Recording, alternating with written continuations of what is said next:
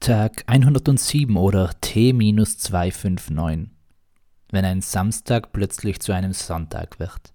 Es gibt sie eben, diese besonderen Tage, an denen sich alles so frei und unbefangen anfühlt. Als würde Mütterchen Zeit einem die Welt zu Füßen legen und nur wollen, dass der Tag von einem voll genossen und ausgekostet wird. Ja, auch jener Tag mit Schweißgeruch oder einem umgekippten LKW voll Hundefutter. Das riecht und stinkt zwar und schmeckt sicher nicht, aber auch das gilt es dann auszukosten. Vollends. Da kennt die Zeit dann auch kein Pardon. Zeit übrigens ist Gold. Und Bronze, Silber und Gold hat er nie gewollt, der Wolle. Also der Wolfgang Petri. Ob der Fischer war? Wegen dem Petri Heil. Das ist doch der Fischerinnen- und Fischergruß. Ja, anlehnend an den Petrus, der Fischer war und dann scheinbar auch der erste Papst.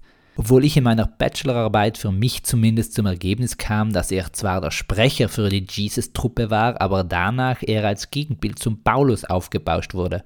Gegenbild stimmt nicht ganz. Es brauchte halt einen direkten Nachfolger Jesu, der auch Gemeinden gründete und so richtig viel Wirbel machte, um eine Kirche, griechisch Ekklesia und wörtlich Gemeinschaft aus dem Boden zu stampfen.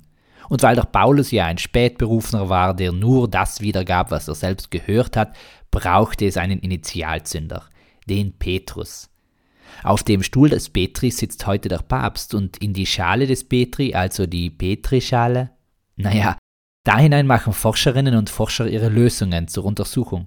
Also nicht die Lösung eines Rätsels, also die Auflösung, sondern Gemische.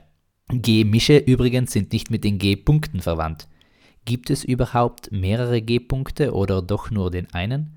Es gehörte sich eigentlich ja viel mehr darüber unterhalten, über Sex, die Zwangsnotwendigkeit für die Evolution, aber vermutlich doch auch viel mehr.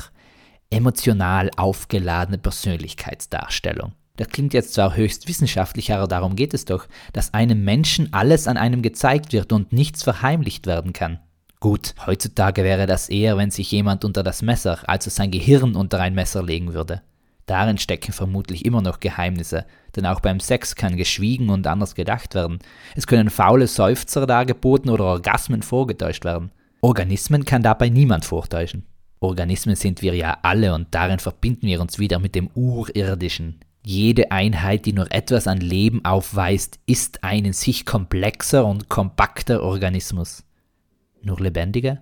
Sind Steine nicht auch Organismen oder Atome? Und warum habe ich Religionspädagogik studiert, wenn mich doch die großen naturwissenschaftlichen Fragen quälen, wenn mich diese am Schlafrock der Vernunft backen, damit ich ihnen aus dem großen Buch der Antworten vorlese, ich aber dessen Sprache nicht beherrsche, deshalb vom Wahn gebackt in der Weltenbibliothek in Hause, um die Antwort auf das Rätsel der unverstandenen Unverständnisse zu klären?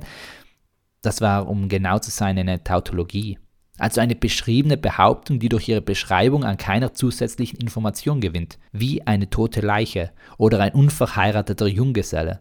Das sind die typischen Beispiele in der philosophischen Logik, mit welchen wir uns im Studium beschäftigt haben. Ach ja, die gute alte Zeit.